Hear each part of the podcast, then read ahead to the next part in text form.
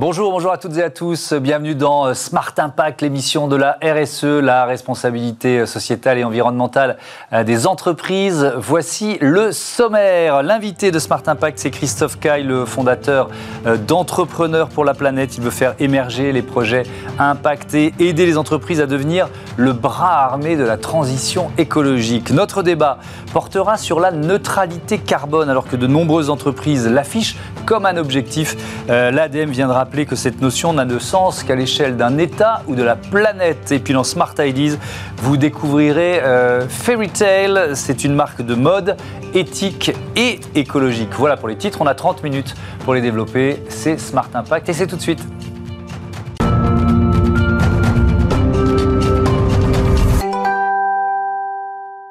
Bonjour Christophe Caille, bienvenue. Bonjour. Vous êtes euh, le président d'entrepreneurs pour, euh, pour la planète. Euh, alors déjà, on peut peut-être définir, c'est quoi? C'est une association? C'est un écosystème, un mouvement? Comment vous C'est à la base une association d'intérêt général qui, qui ensuite va se déployer avec d'autres structures autour. On, est, on crée un écosystème qui va autour de l'association.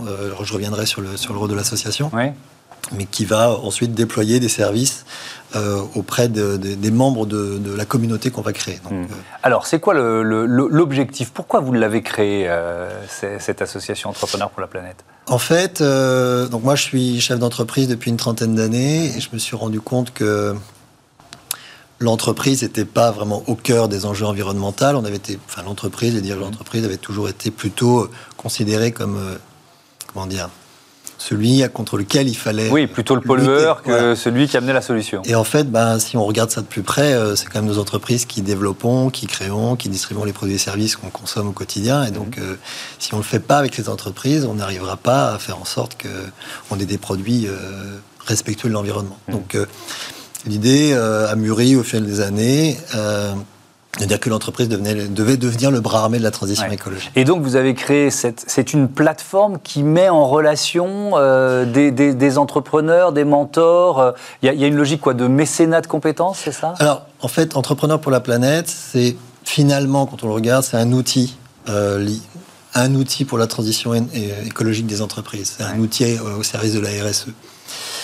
Et donc, en fait, l'objectif, c'est euh, de faire collaborer des chefs d'entreprise avec des porteurs de projets environnementaux euh, de tout horizon, euh, avec deux objectifs. Un, faire émerger des projets impact. Mhm. De l'autre côté, aider à la transition et à l'accélération de la transition écologique des entreprises.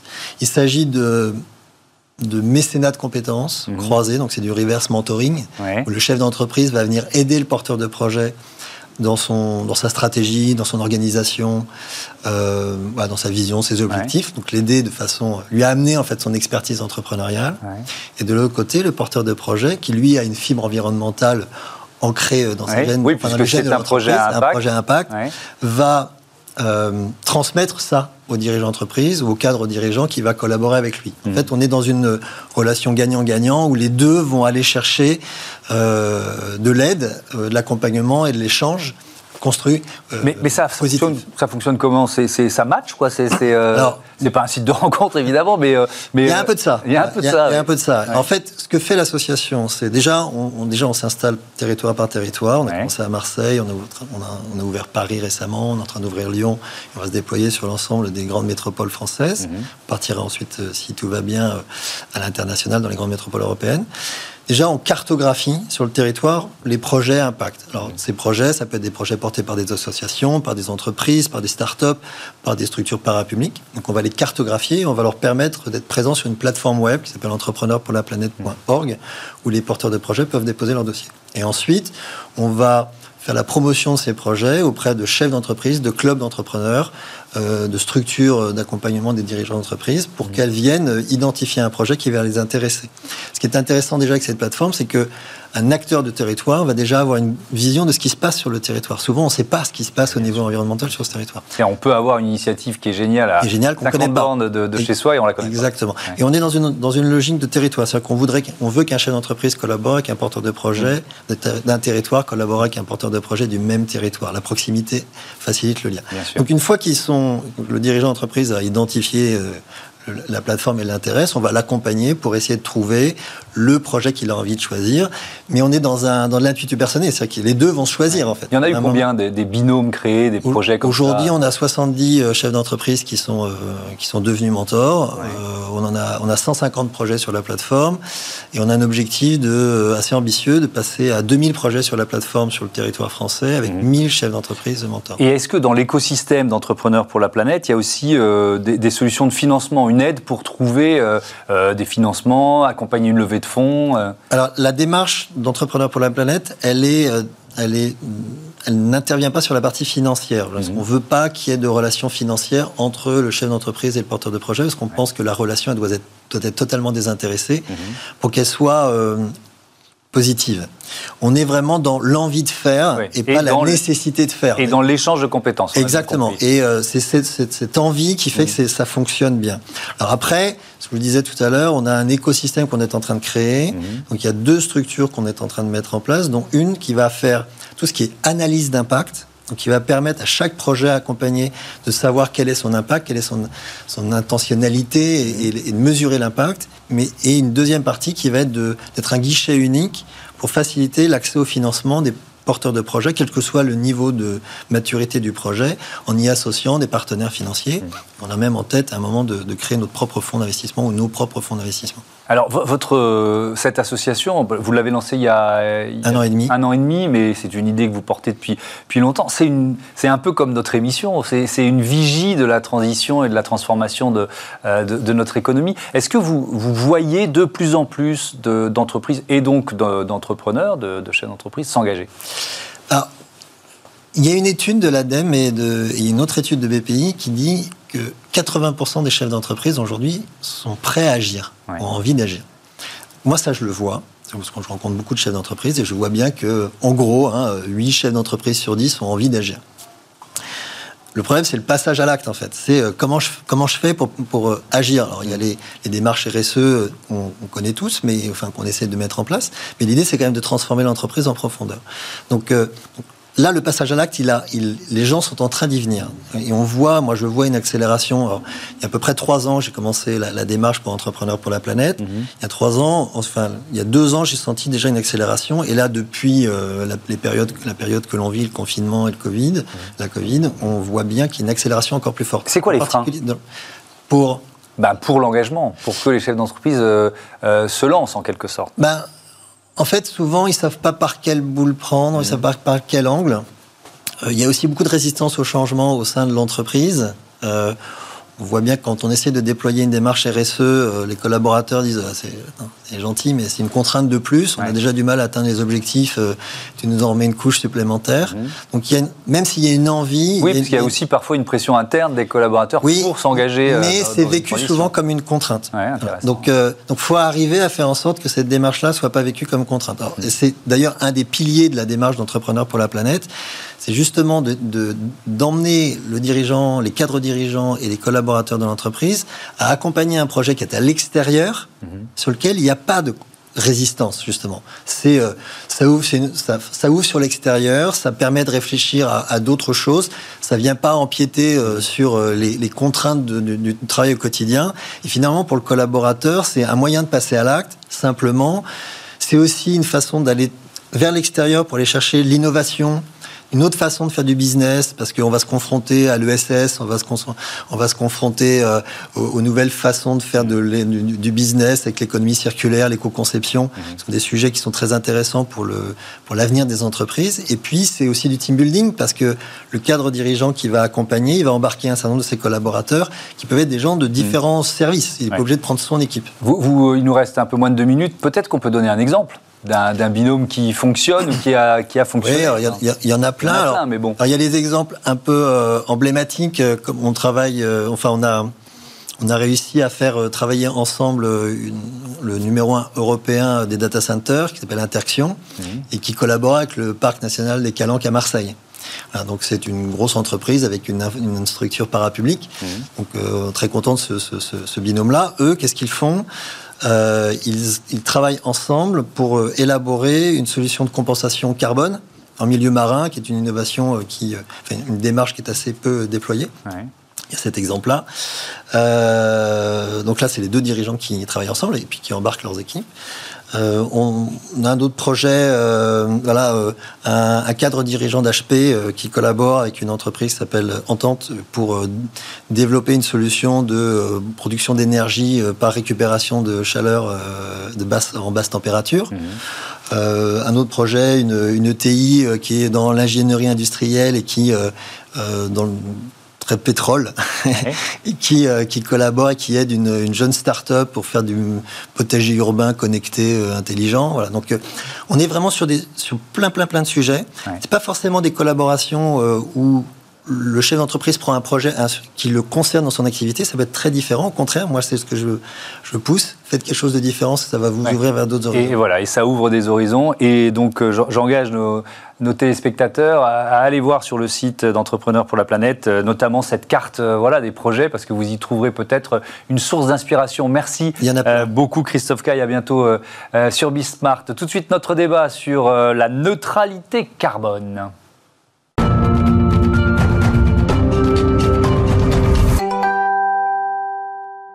C'est euh, l'ADEME, l'Agence de la transition écologique, euh, qui l'affirme. Tous les acteurs de l'économie et de notre société doivent agir euh, collectivement pour la neutralité carbone, mais aucun ne devrait se revendiquer neutre en carbone.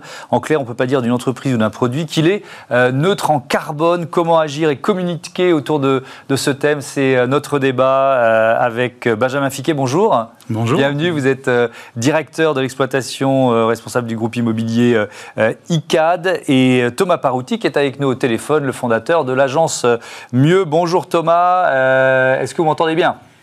Je vous entends très bien. Bonjour à tous les deux.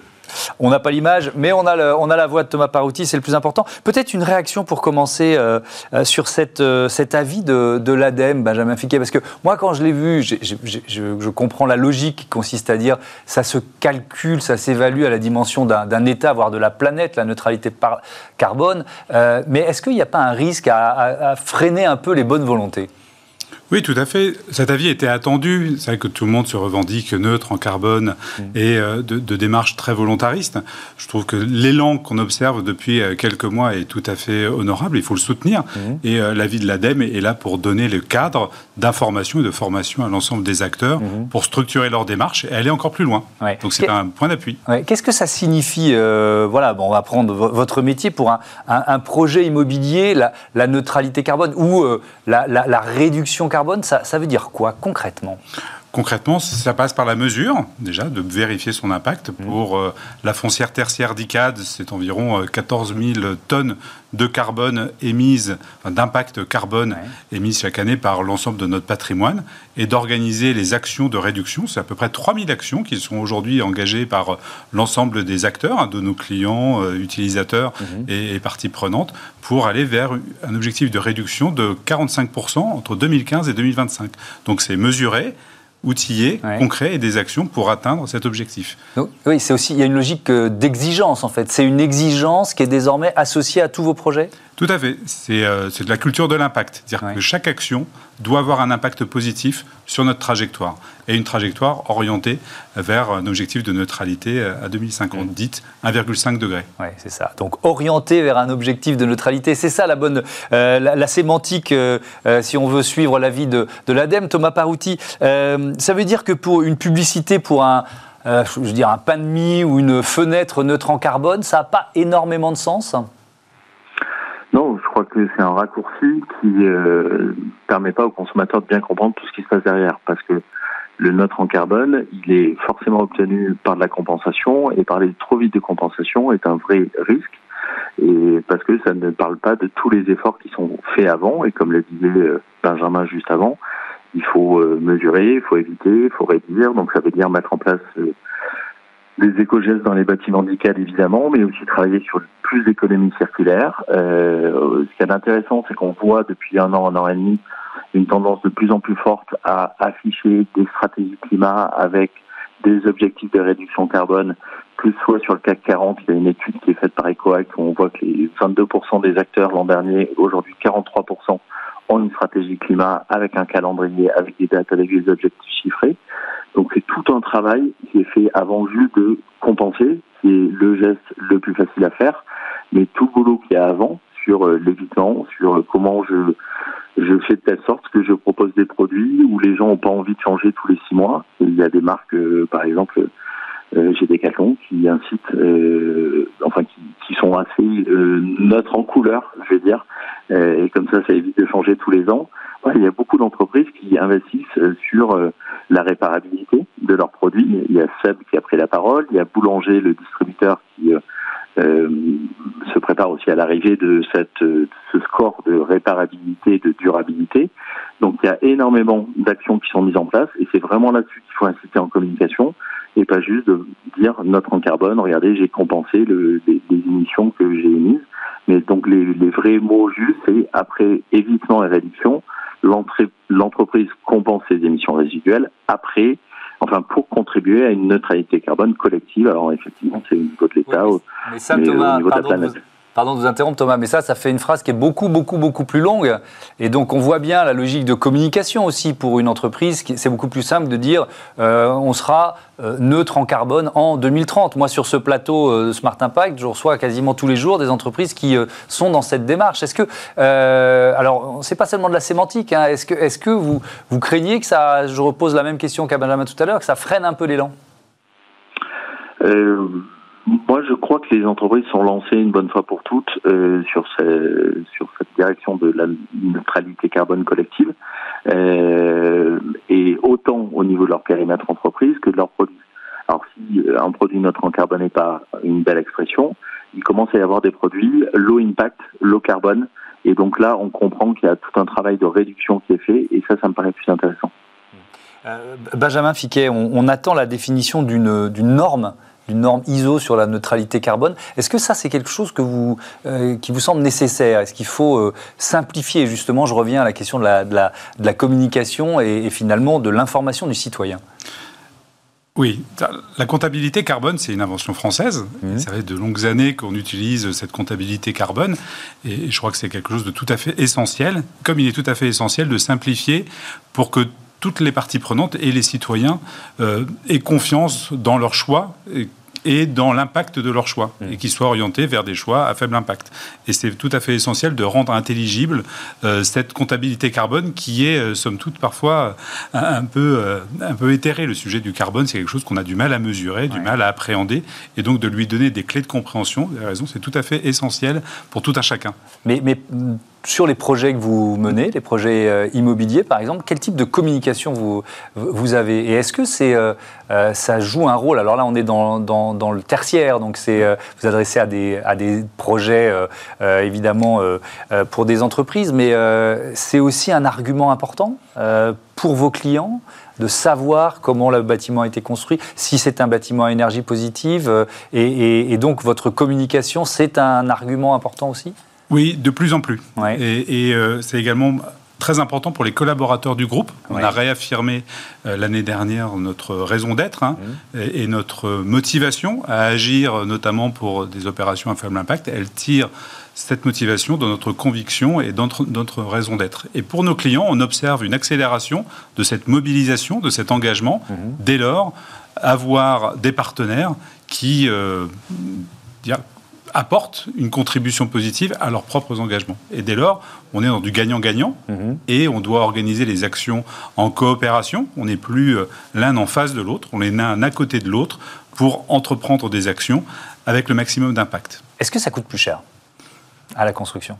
À la construction? Oui. Non, Toujours pareil, il y, a des, il y a des sauts technologiques. Le mmh. fait d'avoir utilisé euh, le béton pendant des années et maintenant l'intelligence constructive d'avoir des matériaux euh, différents, géosourcés ou biosourcés, mmh. comme le bois, euh, nécessite une ingénierie nouvelle, des formations nouvelles. Et c'est un angle tout à fait important pour nous que de former l'ensemble des collaborateurs à ces nouvelles pratiques. Mmh.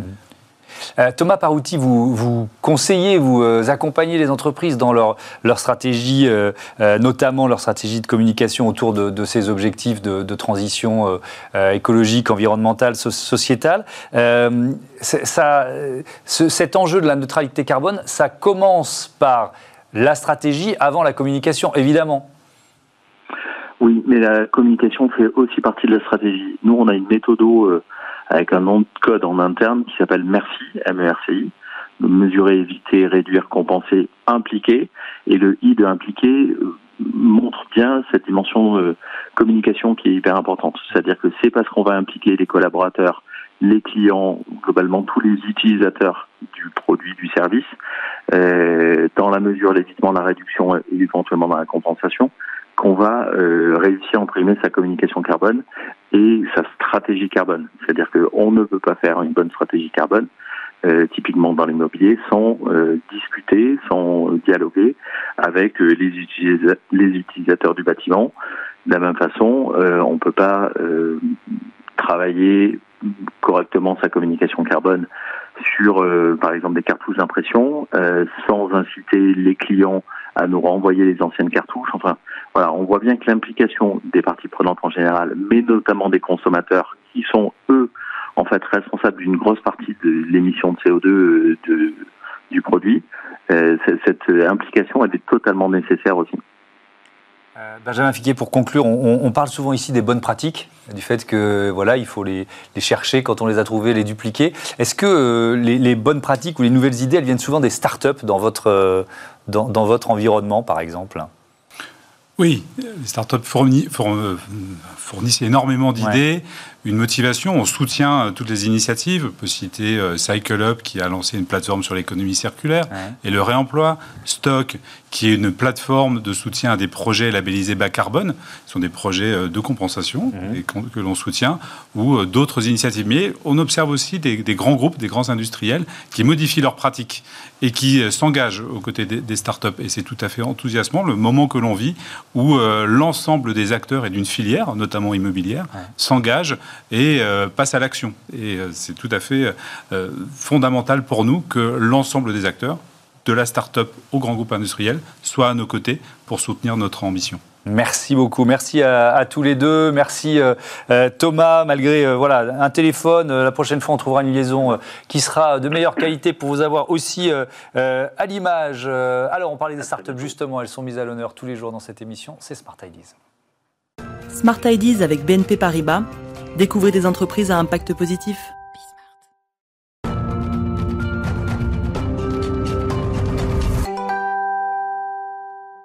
La start-up du jour, c'est euh, Fairytale, marque de mode éthique et écologique. Bonjour, Paul Dartignave, bienvenue. Bonjour, merci beaucoup de me recevoir. Euh, quand l'avez-vous créé? Avec quelle idée?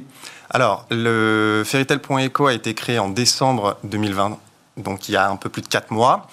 Et l'idée, c'était de regrouper dans un même lieu des marques de mode euh, éthiques et écologiques pour les femmes.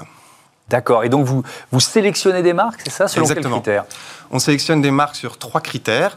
Donc il y a un premier pilier qui est l'éthique, à savoir est-ce que euh, c'est du made in France, est-ce que c'est du made in Europe, ou alors si c'est Fire dans le monde, est-ce que euh, les usines sont certifiées ou c'est par exemple dans des ateliers associatifs? Mhm. Le deuxième pilier, c'est euh, l'écologie. Et là, on travaille principalement sur les matières. Est-ce que c'est du coton bio certifié par exemple, des matières innovantes comme le tencel, de l'upcycling, du recyclage, ou des matières naturelles comme le lin ou le chanvre? Mhm. Et enfin, le troisième pilier, c'est euh, le c'est la transparence. Euh, est-ce que les marques sont transparentes? Nos clients nous demandent beaucoup de transparence, beaucoup d'informations sur les produits. Et donc, on essaie de rechercher ça aussi chez les marques qu'on sélectionne sur fairytale.eco. Hmm. Il y, a un peu un foisonnement de labels, pour pas dire un maquis. comment on s'y retrouve? Il y a énormément de labels. Nous, on les a tous référencés sur fairytale.eco. Il y a des labels qui sont plus importants que d'autres. Par exemple, sur l'éthique, il y a la Fairware Foundation mhm. qui va certifier que euh, dans les usines de fabrication, il n'y ait pas de travail des enfants, qu'il y ait des euh, salaires décents. Vous avez des, le label GOAT, par exemple, pour le coton. Euh, qui certifie que le coton est biologique, qu'il n'y a pas de matière toxique qui est utilisée dans le dans le dans l'agriculture et dans la production du coton. donc il y a des labels qui sont plus importants que d'autres et surtout qui sont indépendants et ça c'est très important. Donc ça veut dire qu'il y a combien de marques disponibles aujourd'hui euh, sur sur votre site? Aujourd'hui sur fairytale.com on a plus de 45 marques donc en 4 mois donc c'est vraiment super. Mhm. On est en contact avec beaucoup d'autres et notre objectif c'est d'arriver à 100 marques d'ici la fin de l'année.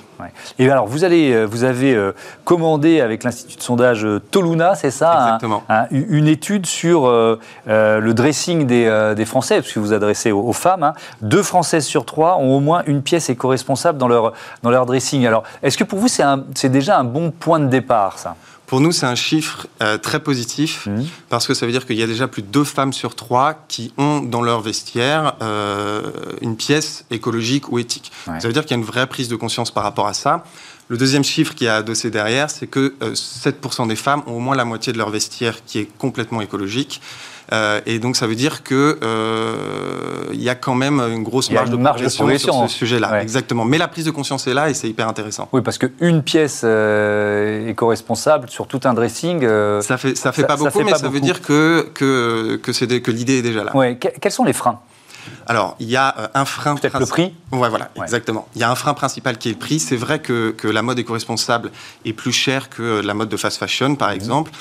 Ce qui est important euh, avec cette idée de prix, c'est d'expliquer et d'accompagner et d'expliquer qu'est-ce qu'un prix juste et pourquoi effectivement euh, un t-shirt de mode éco-responsable coûte un peu plus cher qu'un t-shirt créé par une marque de fast fashion, par exemple. Mmh. Donc le premier frein, c'est le prix. Il y en a d'autres? Il y a euh, la, la, difficulté à trouver des t-shirts, et enfin à trouver des, marques éco-responsables, et il y a le manque d'informations euh, sur la composition des vêtements.